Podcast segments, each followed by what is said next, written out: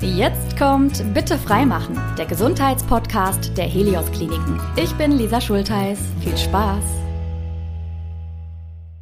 Willkommen zu unserer heutigen Folge. Ich finde es toll, dass ihr einschaltet, weil wir über ein Thema sprechen, ja, das auf der einen Seite Aufklärung braucht, aber auch die notwendige Sensibilität, vor allem in unserer Gesellschaft. Und ich muss zugeben, mich hat's ein bisschen rausgefordert, den richtigen Einstieg heute zu finden, weil ja unser Körper durch Social Media und das sogenannte Bodyshaming nochmal ganz anders in den Fokus gerückt ist in den vergangenen Jahren. Und ich glaube, es ist total wichtig zu unterscheiden, ab wann sprechen wir von einer Krankheit, wann braucht es Unterstützung und auch, wo geht's darum, die persönlichen Grenzen nicht zu übertreten. Wir haben schon mal eine Podcast-Folge über Adipositas gemacht. Da ging es allerdings eher ganz allgemein um das Thema. Heute wollen wir über die Frauengesundheit sprechen und dazu freue ich mich jetzt ganz besonders über meine Gesprächspartnerin. Herzlich willkommen, Dr. Barbara König aus der Helios St. Elisabeth Klinik Oberhausen. Hallo, freue mich auch über die Einladung. Ja, schön, dass Sie gekommen sind. Sie sind äh, leitende Ärztin der Adipositas-Chirurgie und ich finde es auch immer sehr spannend zu erfahren, ja, wie so die persönlichen Wege entstanden sind. Was würden Sie sagen? Ab wann wussten Sie, Sie möchten da gern in diesen medizinischen Bereich gehen und da Ihren Schwerpunkt legen? Ja, chirurgisch, das hat mich eigentlich schon immer absolut interessiert. Also ich kann mich eigentlich gar nicht dran erinnern, dass ich irgendwann mal einen anderen Berufswunsch gehabt hätte das war für mich immer klar, ich möchte gerne Medizin studieren. Das hat dann auch Gott sei Dank funktioniert, weil hätte ich das nicht machen können, hätte ich keinen Plan B gehabt. Mhm. Und Chirurgie war eigentlich immer das, wo ich so gedacht habe, da kann man wirklich was tun. Mhm. Und der Patient geht nach Hause und im besten Falle ist er geheilt. Und ich habe angefangen in der reinen Knochenchirurgie, was für Frauen natürlich eigentlich sehr ungewöhnlich ist, in so einem Anführungsstrichen etwas härteren Job. War aber eine gute Schule, hat sehr viel Spaß gemacht, bin dann gewechselt in eine große Allgemeinchirurgie Viszeralchirurgie, das war dann Herausforderung und absolut spannend. Mhm. Und äh, ich sollte eigentlich wieder zurückkommen in die Traumatologie, habe es aber dann nicht mehr hingekriegt, weil mein Herz hing dann tatsächlich an der Bauchchirurgie. Und Herr Hasenberg und ich, der ja schon mal hier im Podcast mitgemacht hat, wir haben eine kurze Zeit lang nebeneinander gewohnt. Das war sehr nett. Darüber mhm. haben wir uns kennengelernt. Er war in einem anderen Krankenhaus. Wir waren Klinikverbund und er hatte schon Adipositas-chirurgische Erfahrungen durch Mannheim mitgebracht. Mhm. Und das war dann so der Startschuss zu überlegen, dass doch die große Allgemeinchirurgie irgendwann irgendwann vielleicht nicht mehr das ist, was einen so auf Dauer erfüllt. Ja. Und die Adiposita-Chirurgie ist dann so das geworden, was, wo auch mein Herz dranhängt. Und das ist wirklich eine, eine sehr schöne Sparte der Chirurgie, weil man halt sehr viele auch sehr frustrierte, sehr depressive, sehr ja mitgenommene Menschen wieder eigentlich eine zweite Chance im Leben geben kann. Mhm. Und das ist absolut erfüllend. Kann ich mir vorstellen. Und schön, dass Sie da über Ihren Kollegen dann quasi so auf diese Schiene geraten ja, sind. Ja. Ne? ja, vielen Dank schon mal dafür, für den persönlichen Einstieg. Dann steigen wir jetzt auch thematisch ein. Ab wann gilt man denn in der Medizin als adipös? Ja, Adipositas, also Übergewicht ist ja, wenn Sie etwas mehr Kilos auf den Hüften haben, dann gelten Sie schon als übergewichtig. Wir haben so ein Tool, das nennt sich Body Mass Index, wo wir die Körpergröße zum, in Bezug zum Körpergewicht bringen. Und adipös ist dann, wenn Sie eigentlich einen Body Mass Index ab 30 haben. Das mhm. heißt, das ist die leichteste Form der Adipositas, das heißt krankhaftes Übergewicht. Wenn wir uns vorstellen, jetzt, wenn wir über Frauen sprechen, eine durchschnittlich große Frau, 1,70 groß, hat 90, knapp 90 Kilo, die ist dann schon Adipositas Grad 1. Das heißt, die ist schon übergewichtig. Mhm. Nicht nur übergewichtig, sondern Adipositas krank. Grad 2 ist dann so bis 35, bis 40 und ab 4 fängt dann schon das morbide, also das wirklich schwer krankhafte Übergewicht an oder Adipositas an. Und dann wäre zum Beispiel eine 1,70 große Frau 120 Kilo schwer. Das ist jetzt, hört sich erstmal nicht so viel an, aber das ist dann halt tatsächlich schon die krankhafte Adipositas. Das heißt, wir verstehen den Begriff synonym. Übergewichtig bedeutet adipös. Ja, wir benutzen das ein bisschen anders. Übergewicht ist halt wirklich der Teil, der bis BMI 30 geht und Adipositas beginnt dann ab 30,1 sozusagen, also ab Adipositas Grad 1. Mhm. Das ist dann halt schon das krankhafte Übergewicht. Okay. Ähm, für alle, die jetzt vielleicht das erste Mal zuhören und die andere Folge nicht kennen, würde ich aber auch da gerne noch mal ein bisschen tiefer einsteigen. Wie genau ist das krankhaft sozusagen? Was ist die Krankheit als solches? Ja, primär ist Übergewicht natürlich erstmal nicht unbedingt krankhaft, weil gut, die Patienten sind sehr übergewichtig, die können sich schlechter bewegen, haben eventuell auch andere Themen.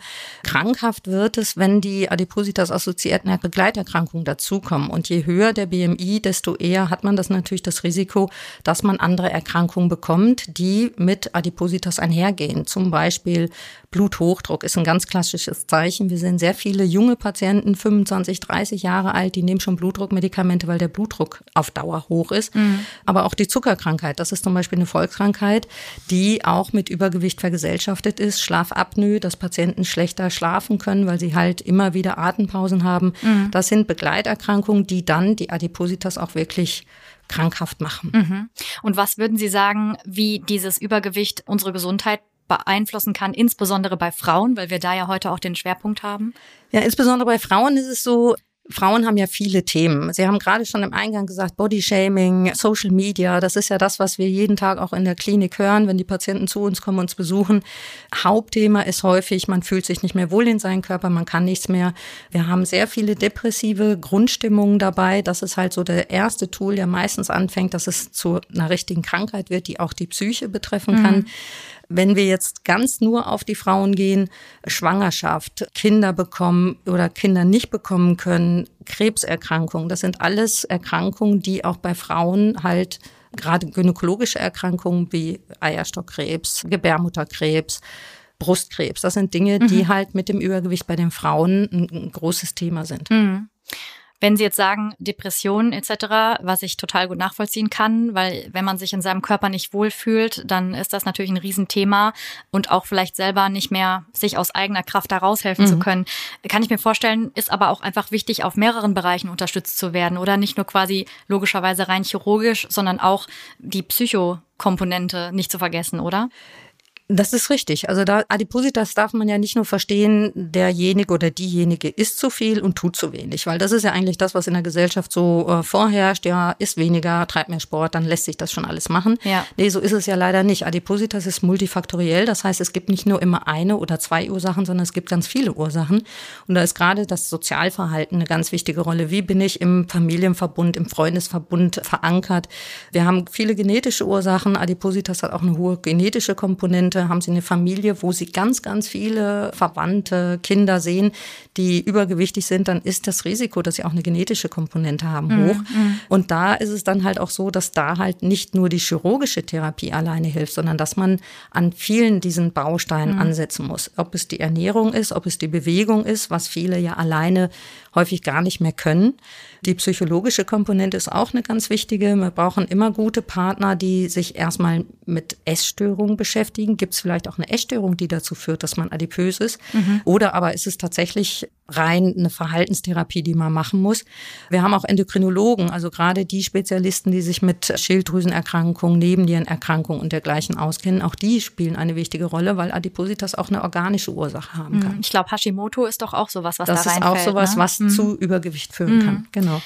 Rund 80 Prozent aller bariatrischen OPs erfolgen bei Frauen, obwohl Adipositas per se ja kein weibliches Krankheitsbild ist. Äh, vielleicht erklären Sie gerade noch mal, was mit bariatrisch gemeint ist und auch wie diese Quote dann zustande kommt. Vielleicht andersrum erst die Quote. Mhm. Was ganz erstaunlich ist, das Landesamt für Statistik hat jetzt die Zahlen mal wieder für 2021 hochgerechnet. Man glaubt ja immer sind, weil es 80 Prozent Frauen sind, die sich tatsächlich operieren lassen, dass halt das Problem rein weiblich ist. Mhm. Das ist aber gar nicht so. Ganz im Gegenteil. Eigentlich beginnt das Übergewicht oder übermäßig mehr Männer haben, leiden an Übergewicht oder Adipositas als Frauen. Das mhm. heißt, die Frauen sind eigentlich prozentual sogar etwas geringer als Männer. Und das finde ich immer ganz spannend, dass das Thema eigentlich eher frauenlastig ist.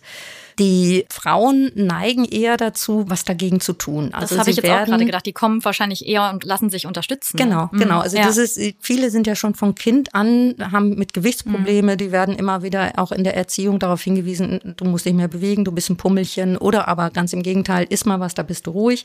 Viele haben in der Kindheit schon Probleme damit, einige natürlich auch erst später.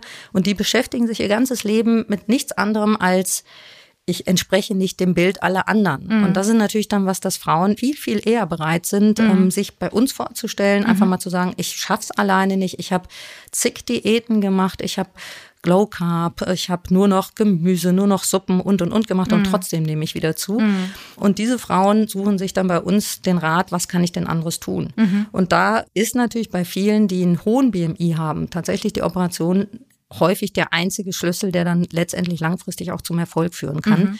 Und bariatrische Chirurgie bedeutet, dass wir halt über Magenoperationen, zum Beispiel Verkleinerung mhm. oder Umwandlungsoperationen, tatsächlich den Patienten in die Lage kriegen, weniger zu essen, mhm. mehr Energie zu verbrauchen. Mhm. Ja, Operationsmethoden gibt's viele, wie Sand am Meer mhm. und haben halt auch ein Langzeitkontrollen oder Langzeitverläufe, wo wir auch sehen, dass es gut funktioniert. Sie haben das eben schon so ein bisschen angerissen. Begleiterscheinungen, Parallelerkrankungen. Was sind da so die typischen? Ja, ganz klassische sind, wie gesagt, einmal der Bluthochdruck, es sind ganz klassisch der Diabetes, das sieht man auch sehr häufig bei Adipositas-Patienten, auch jungen Adipositas-Patienten. Schlafapnoe ist ebenfalls eine Problematik. Das heißt, dass die Patienten auch in jungen Jahren häufig schon eine Atemunterstützung in der Nacht brauchen, damit mhm. sie halt genug Sauerstoff in der Nacht bekommen.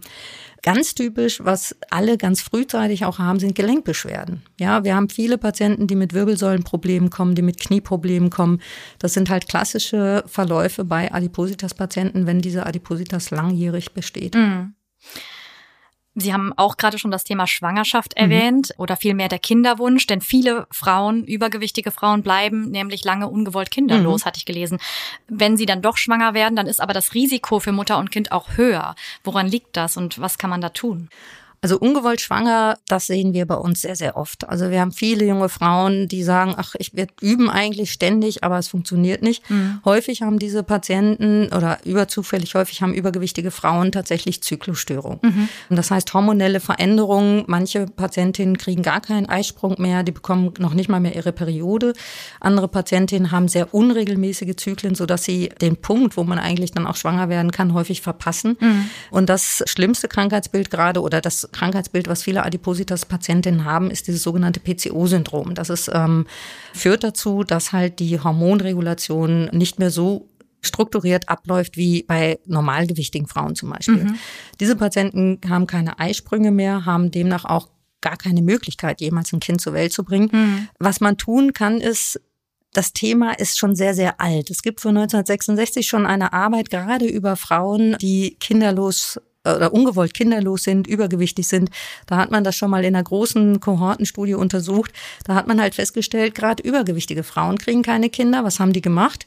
Die wurden alle auf Diät gesetzt und dann, wenn man Gewicht reduziert, kann man auch wieder Kinder kriegen. Das ist tatsächlich so, dass der Körper sich durch den Gewichtsverlust sozusagen resettet. Mhm. Und das heißt nicht, dass bei jedem zum Beispiel dieses Krankheitsbild PCO-Syndrom komplett weggeht mhm. oder dass es heilbar ist. Mhm. Bei vielen ist es das aber und dann können sie auch wieder schwanger werden. Ich sag mal so, total nachvollziehbar, aber da tut sich die Frage bei mir auf, sorgt das nicht für einen unglaublich höheren Druck? Weil ich denke mal, wenn man adipös ist und fühlt sich in seinem Körper nicht wohl, möchte eigentlich eh schon abnehmen und es kommt der Kinderwunsch dazu und dann kriege ich auch noch gesagt, nehmen Sie ab, dann funktioniert's. Also, ne, so finde ja. ich auf jeden Fall schwierig. Ja, es ist schwierig, weil die, die zu uns kommen, die haben das ja schon tausendmal gehört. Ja. Aber die Kehrseite der Medaille ist, wenn man merkt, dass es nicht funktioniert, also gerade in gynäkologischen Praxen, die beschäftigen sich mit dem Thema ja viel, viel häufiger als wir, mhm. die müssen natürlich den Patientinnen sagen, natürlich können wir auch technische Mittel anbieten, wie eine Insemination, also sprich unter unterstützen, dass die Eizelle befruchtet werden kann. Mhm. Aber das ist natürlich immer ein hohes Risiko, gerade bei übergewichtigen Frauen.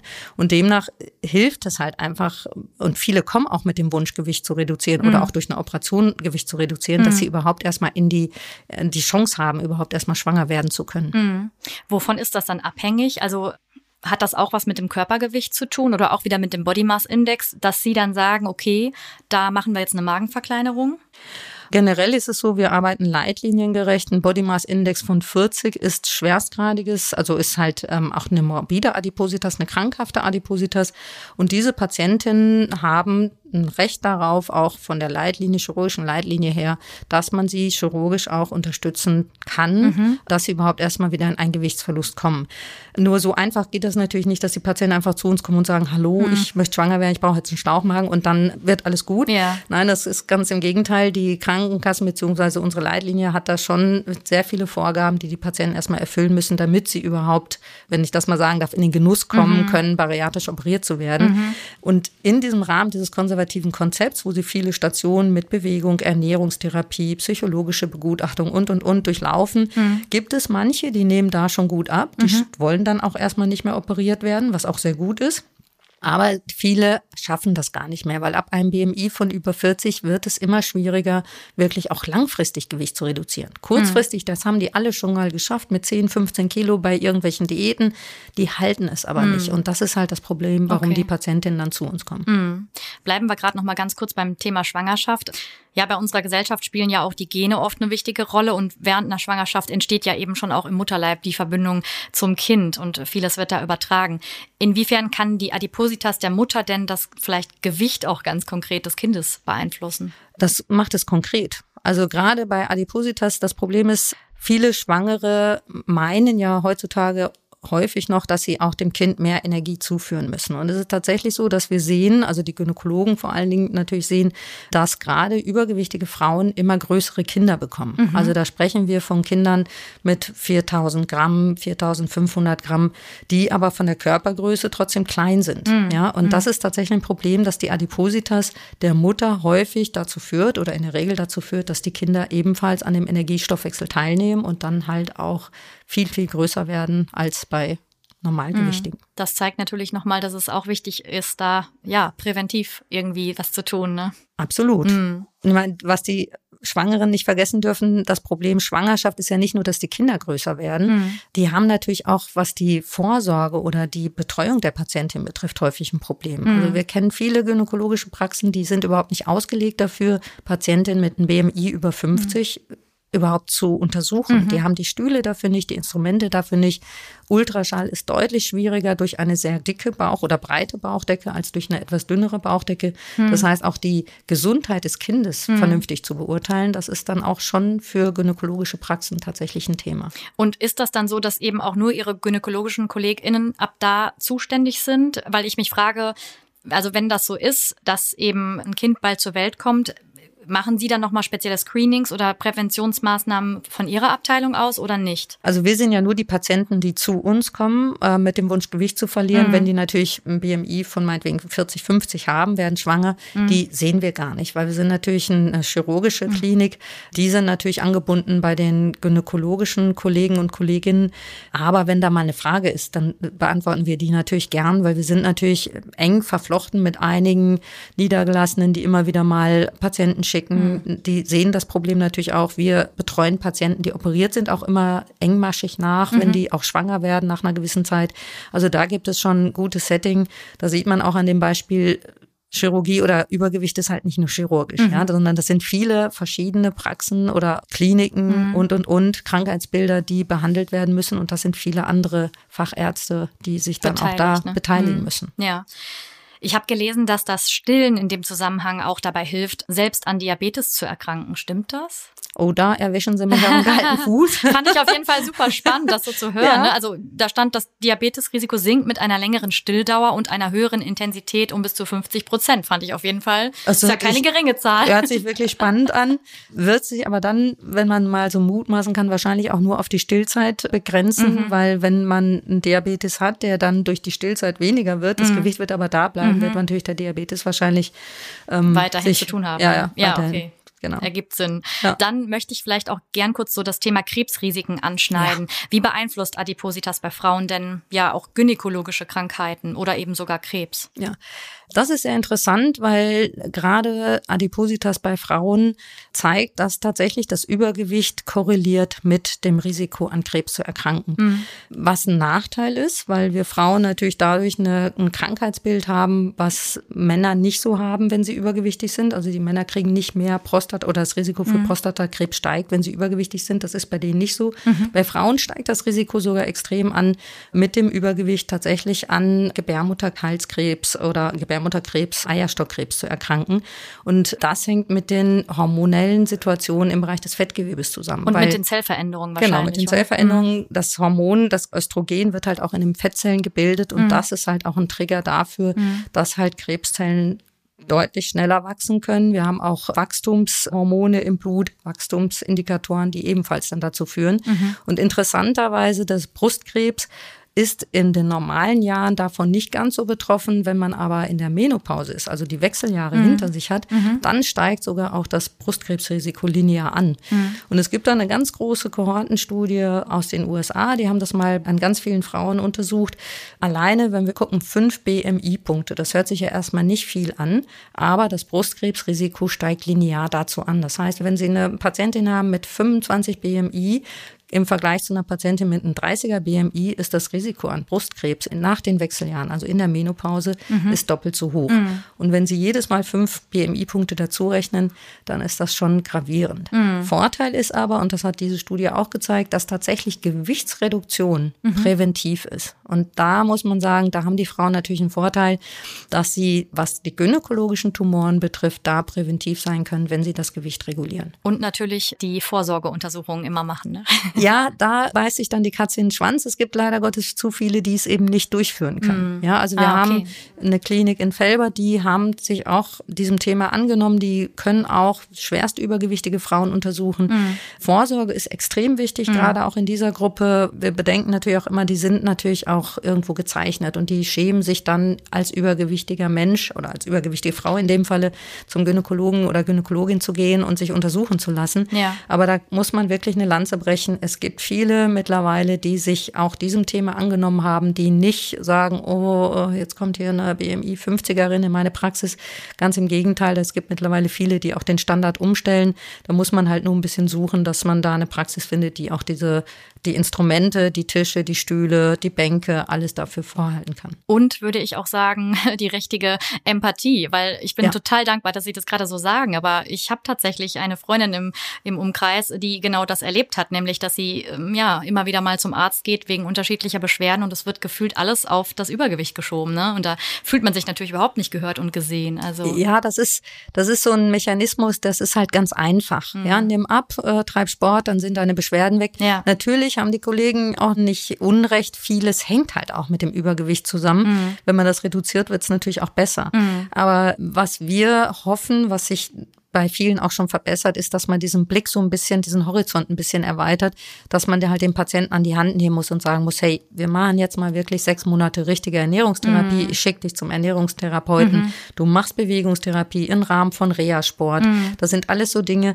da muss man halt auch den Menschen, nicht nur den Frauen, sondern allen Adipositas-Menschen ein bisschen unterstützen, an die Hand nehmen und sagen, hey, das ist tatsächlich ein Problem. Und bevor du zum Chirurgen gehst, mhm. klären wir alles andere ab und mhm. gucken, ob es funktioniert. Mhm. Und wenn es nicht funktioniert, dann ist natürlich der Schritt zur Chirurgie ein kleiner, weil dann ist es auch sinnvoll, durch eine Operation helfen zu können. Mhm. In Oberhausen haben sie ein zertifiziertes Zentrum, und zwar das Helios Adipositas Zentrum West. Die Deutsche Gesellschaft für Allgemein- und Viszeralchirurgie hat ja bestimmte Kriterien, über die sie auch so einen Status verleiht. Und dabei geht es jetzt nicht nur um Qualitätsanforderungen und gute medizinische Versorgung, sondern natürlich auch um Erfahrung und Expertise, die sie als Chirurgin mitbringen müssen.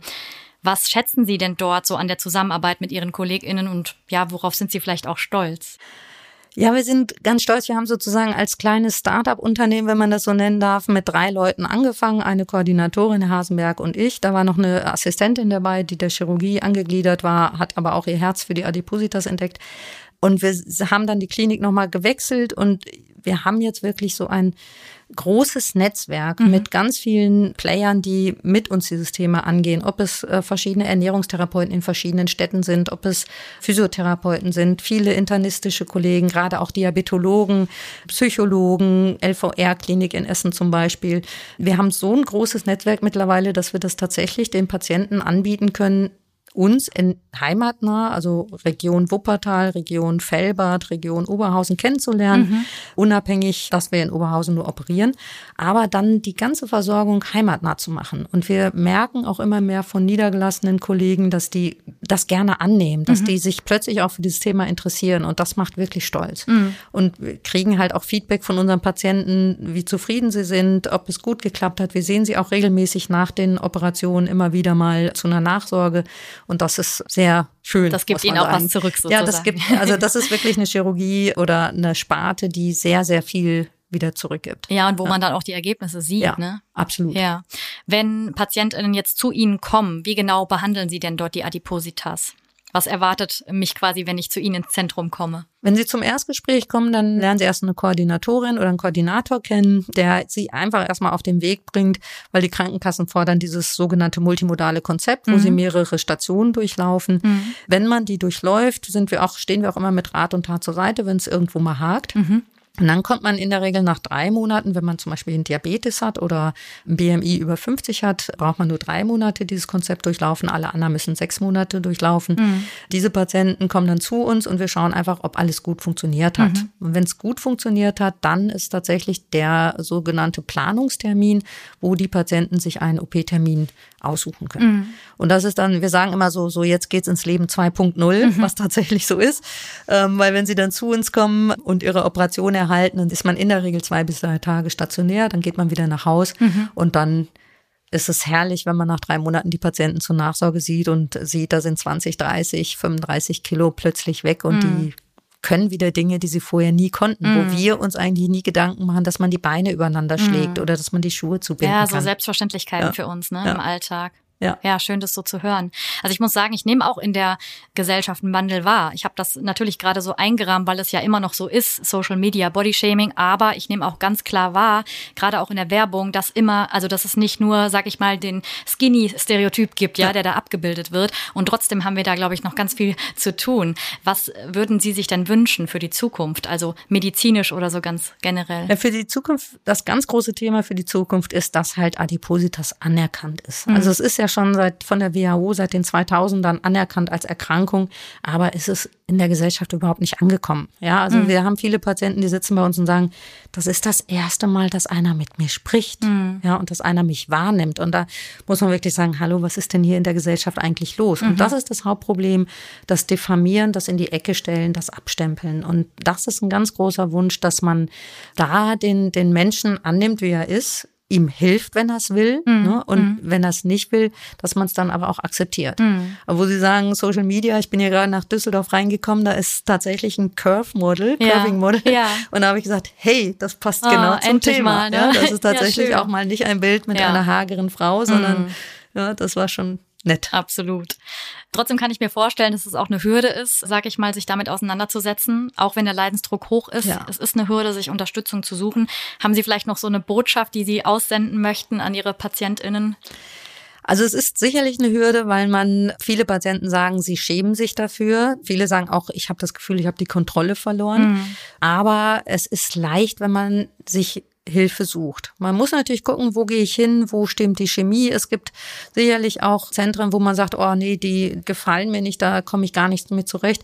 Also das heißt nicht, dass man, wenn man sich bei einem vorstellt, mhm. dass man da bleiben muss, sondern man muss wirklich selektieren und muss gucken, wo habe ich mich angenommen gefühlt, da gehe ich hin und einfach losgehen und einfach mal gucken, einfach mal telefonieren und gucken. Mhm. Ein guter Ansprechpartner sind auch häufig mal Selbsthilfegruppen, weil das ist ja ein Thema, das betrifft nicht nur einen, sondern es betrifft ja eine Masse von Menschen. Ja, alleine in NRW sind 250.000 Menschen mit einem BMI über 40 unterwegs.